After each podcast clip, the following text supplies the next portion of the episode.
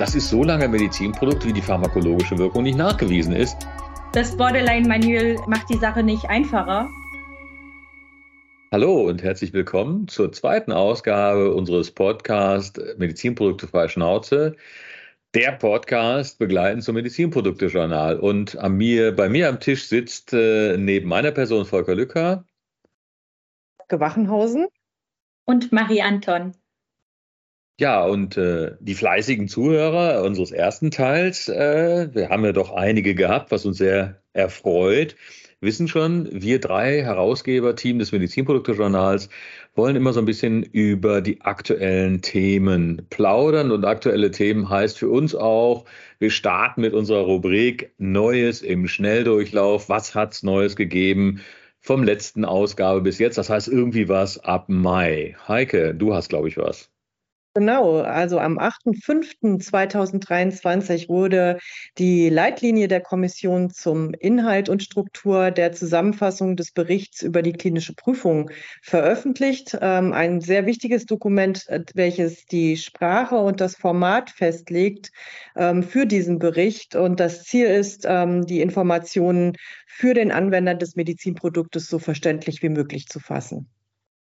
Ja, am 26. Mai ist die Medizinprodukteabgabeverordnung in Deutschland geändert worden. Kurze Info, es ging da vor allen Dingen um IVDs zur Eigenanwendung bei der Erkennung von Influenza-Viren. Anders als bei Covid-Viren, wo man ja von vornherein gesagt hat, okay, die können auch in der Eigenanwendung genutzt werden, sind die Influenza-Viren, soweit sie meldepflichtig nach dem Infektionsschutzgesetz waren, nicht frei verkäuflich gewesen. Das hat man jetzt angepasst. Und dann ging es auch schon gleich weiter, wieder im Mai, äh, mit Änderungen, die ja vorhersehbar sind. Die MDCG-Guidelines werden ja regelmäßig geändert.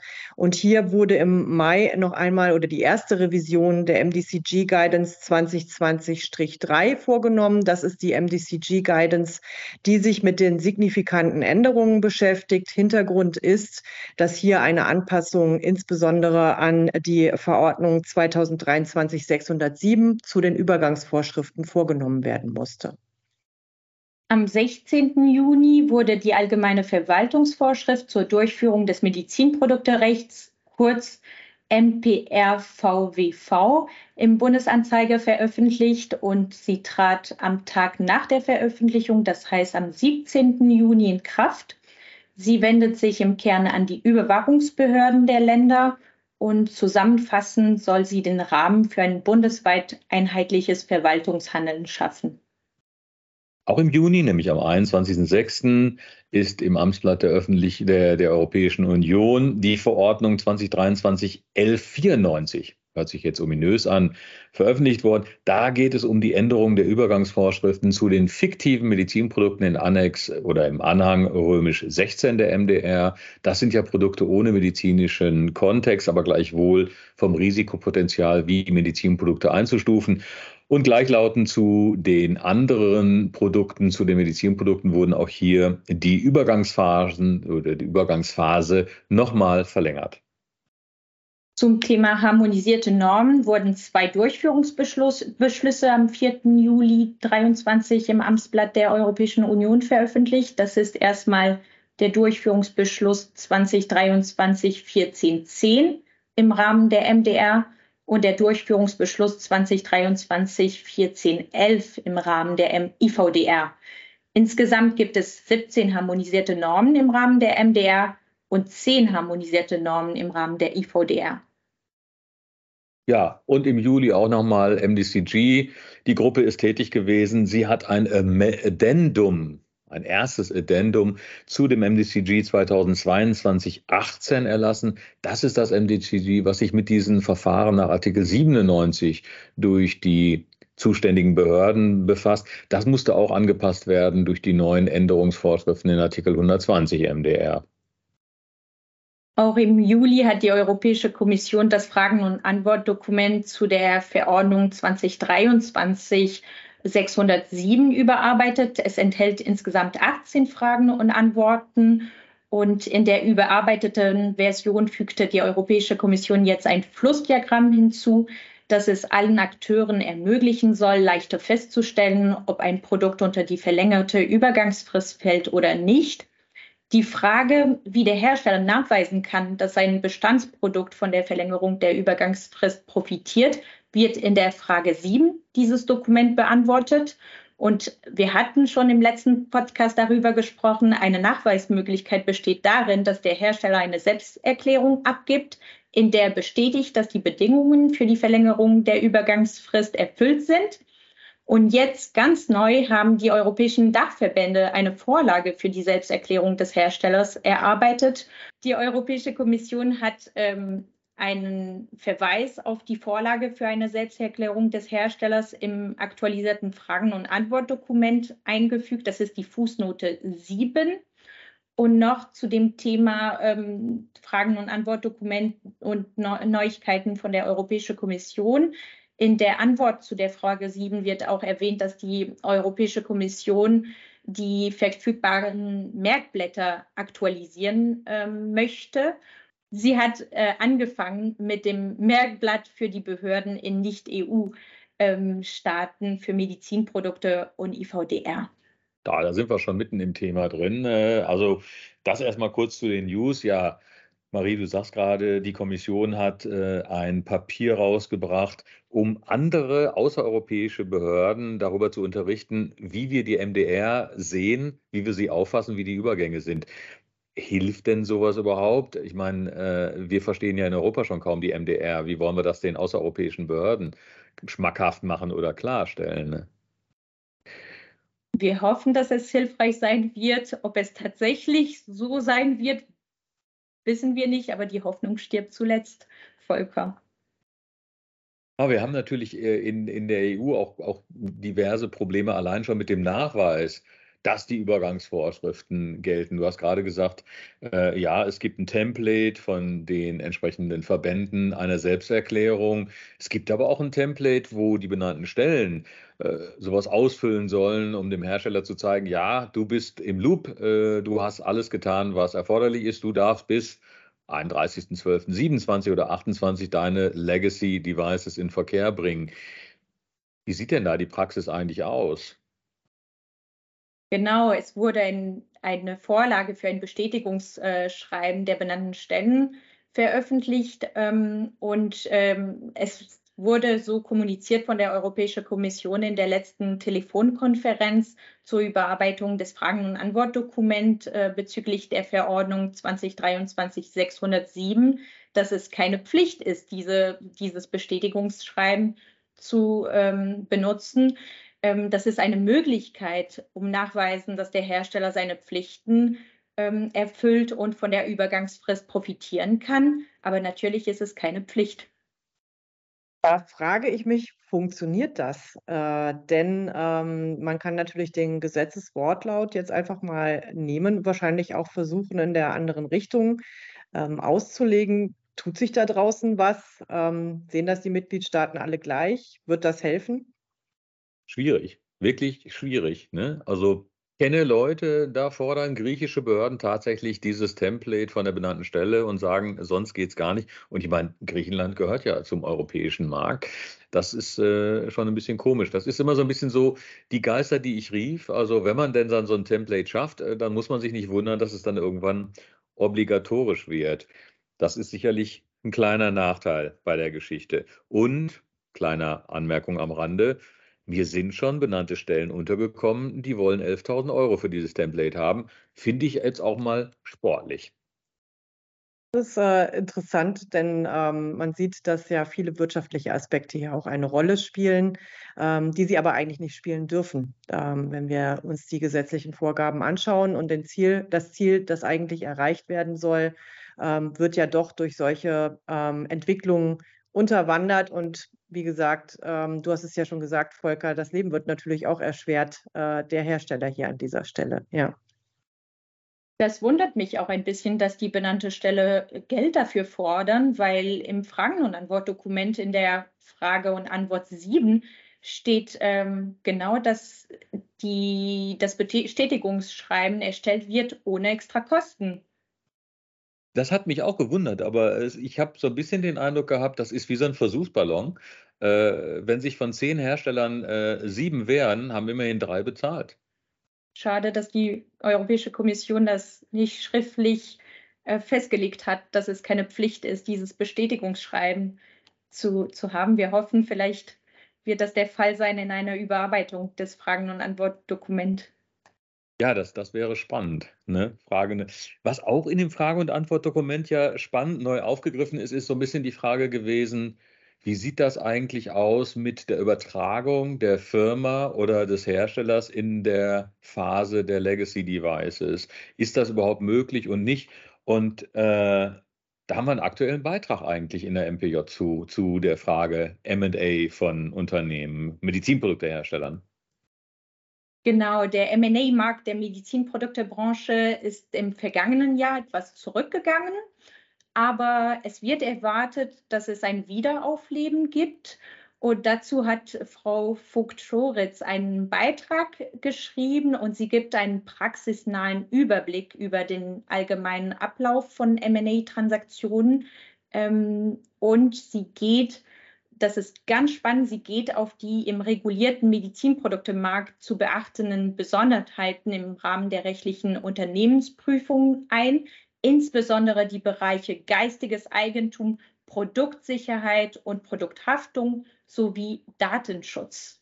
Kann aus der Praxis bestätigen, dass äh, die Transaktionen ähm, ja ein wichtiger Bestandteil im Augenblick auch der Diskussion sind.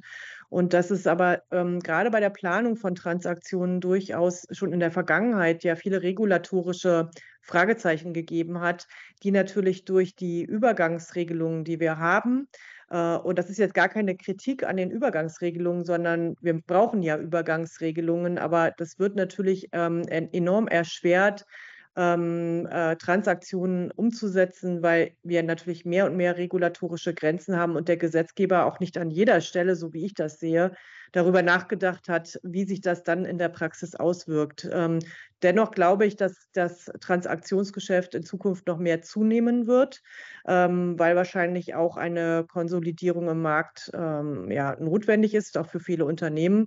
Und äh, ja, ich bin sehr gespannt, welche, vor welchen Herausforderungen wir da stehen, denn die Transaktion an sich ist ja schon eine Herausforderung. Und da kommen natürlich noch viele regulatorische Hürden dazu.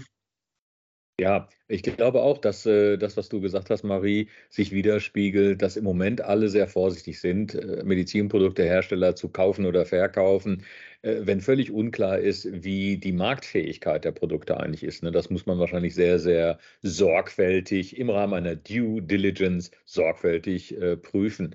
Ne? Aber Viele andere Aspekte sind ja auch noch wichtig, äh, zum Beispiel, wenn wir uns über die Post-Marketing-Geschichte angucken, wenn wir uns über Sicherheitsberichte angucken. Das ist ja auch ein Teil, der sicherlich in der Due Diligence zu prüfen wäre. Ne? Was haben die eigentlich für Sicherheitsberichte? Und da gibt es auch eine Menge Neuigkeiten, Heike. Ja, da gibt's äh, tatsächlich einen sehr schönen Artikel, der sehr ähm, viele Details auch enthält, ähm, und zwar zu den sogenannten PSURs, also den Periodic Safety Update Reports.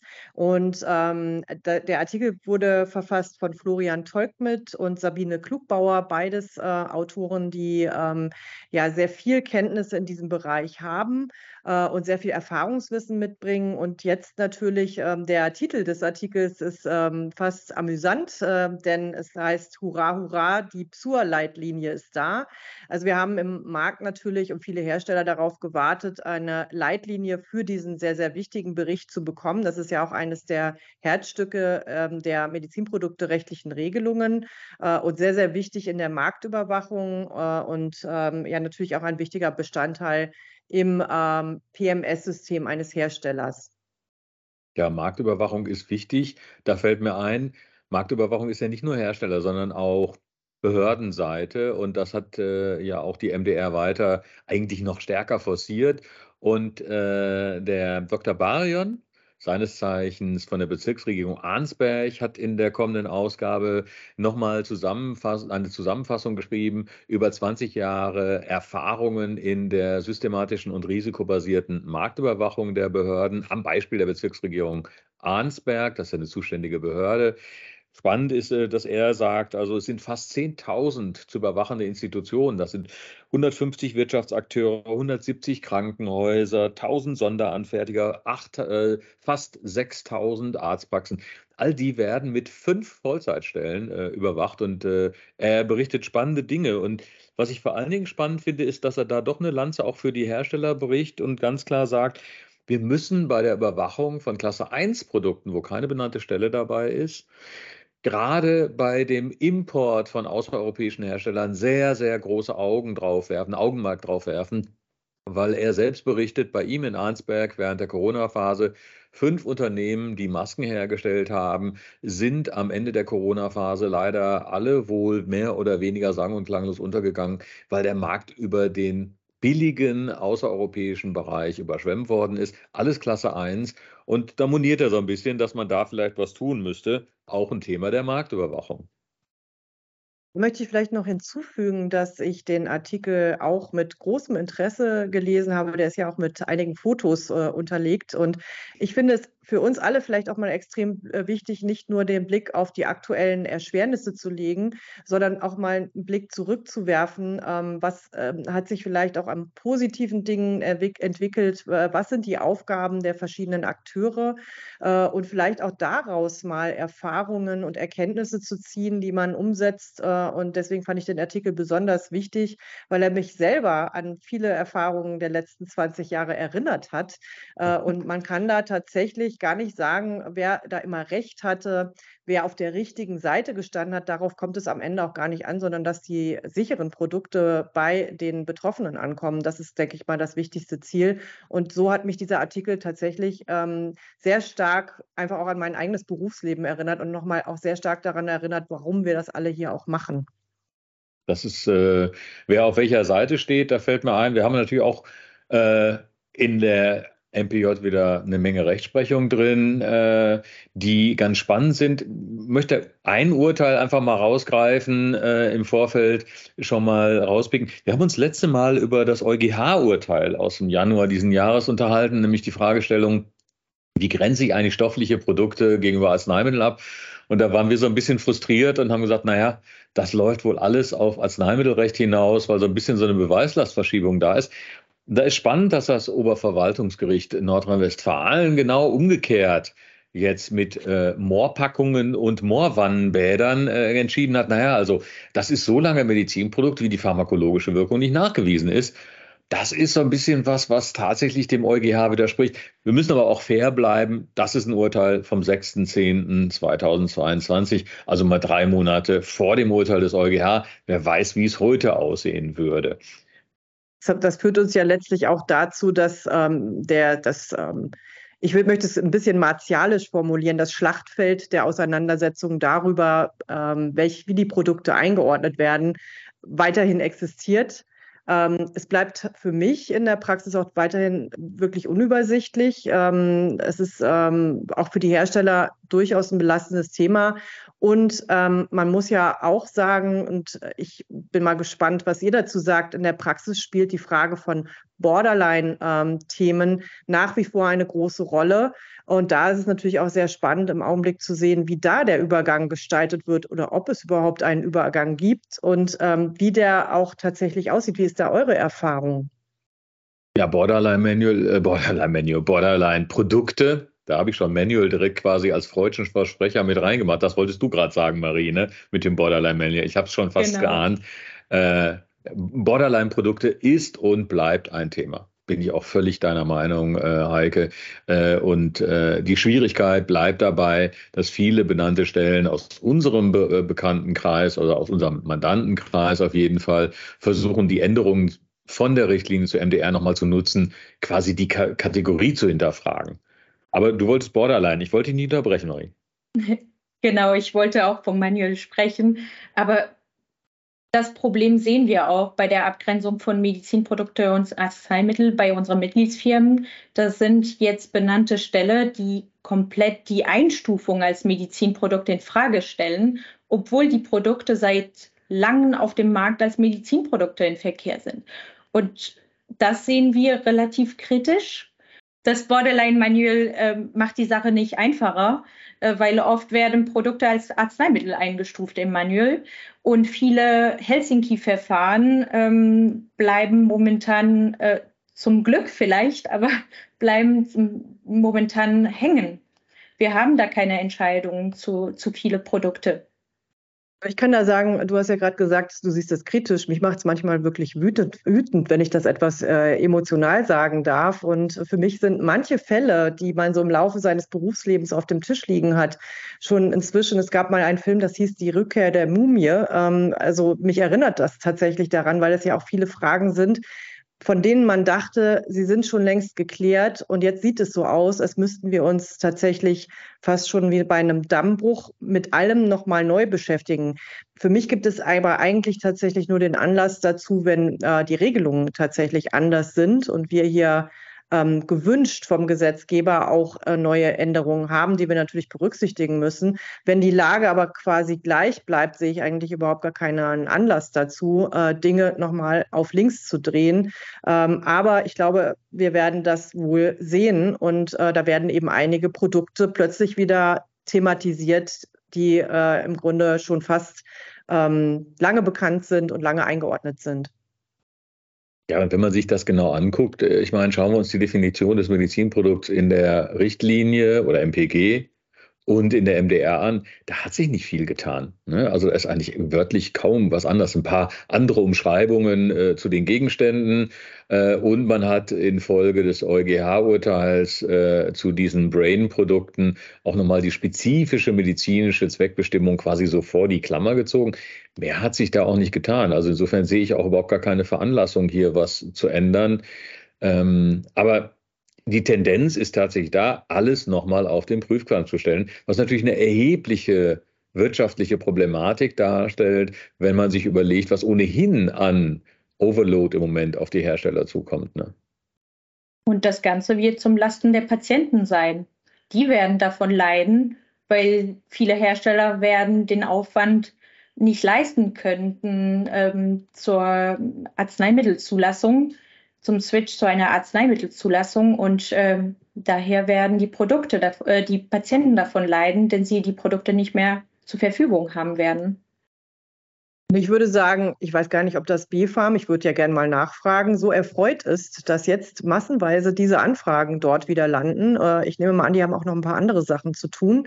Und es sind ja alles keine trivialen Fragen. Also ähm, insofern frage ich mich tatsächlich, war das gewünscht und ist das eigentlich die richtige Stelle, an der wir hier weiterarbeiten? Richtige Stelle, an der wir weiterarbeiten, ja. Richtiger Stichpunkt. Vielleicht mal was Positives. Wir haben auch noch ein OLG Hamburg-Urteil, was ein bisschen mal äh, die Geschichte aufweicht und Patientenfreundlichkeit, Marie, du hast gerade gesagt, da ging es um Rabatte. Und eigentlich sind ja im medizinprodukterechtlichen Sinne bei der Werbung nach dem HWG Rabatte oder äh, umsonst Produkte äh, äußerst schwierig. Hier ging es so, dass ein Gratispaket zum Abschluss eines Abonnements äh, vorab kostenlos geschickt worden ist hat das OLG als zulässig gesehen, wenn man ein Abonnement damit gleichzeitig abschließt. Eine spannende Rechtsprechung, die so ein bisschen in die Richtung geht, ja, hier die Praxis doch eher auch mal in der Rechtsprechung sich widerspiegeln zu lassen, denn das, was so rigoros zu Paragraph 7 HWG bisher vertreten worden ist, scheint doch wirklich bei der Medizinprodukte Industrie und in dem Handel nicht wirklich zu passen. Und dazu gehört eben auch äh, so eine Praxis. Also das finde ich schon sehr, sehr positiv.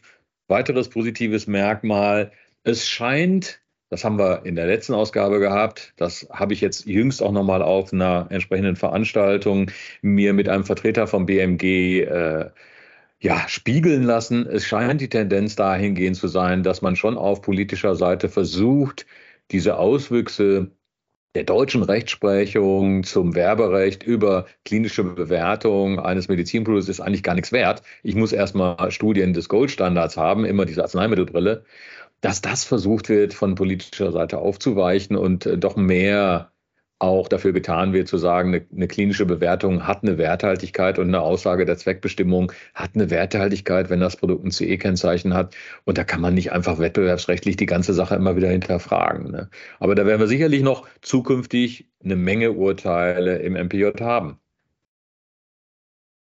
habe mich gerade noch gefragt, welche ähm, ja, Baustellen wir da draußen noch haben. Und äh, Volker, mir fällt ein, dass wir kürzlich gemeinsam bei einer Veranstaltung waren, die in München ähm, stattfand ähm, und die sich mit äh, einem ja etwas ähm, äh, ja, schwierigen Thema oder vielleicht auch exotischen Thema beschäftigt. Dennoch ist das ein Thema, was viele Überwachungsbehörden Ethikkommissionen äh, und vor allen Dingen auch akademische Einrichtungen beschäftigt, nämlich die Frage der sogenannten sonstigen klinischen Prüfungen. Das ist jetzt nicht ähm, etwas, was jeden Hersteller äh, und jede akademische Einrichtung beschäftigt. Also das ist schon eine Spezialität. Aber wir haben ja schon gesehen, dass da ein großes Interesse besteht äh, und ein großer Klärungsbedarf.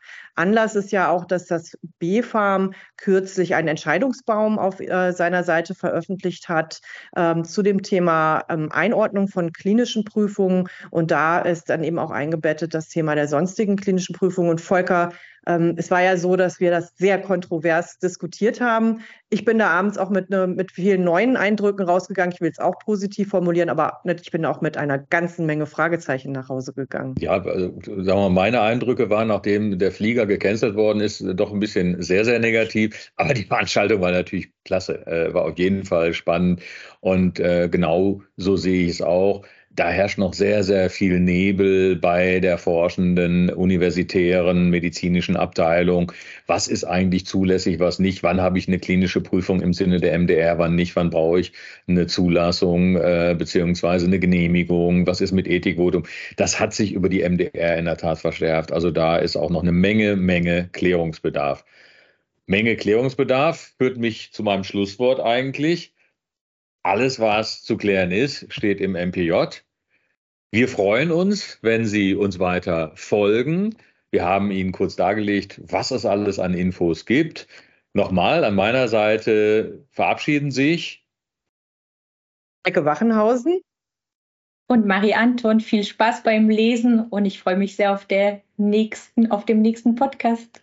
Und mein Name ist Volker Lücker. Bis demnächst. Bis bald.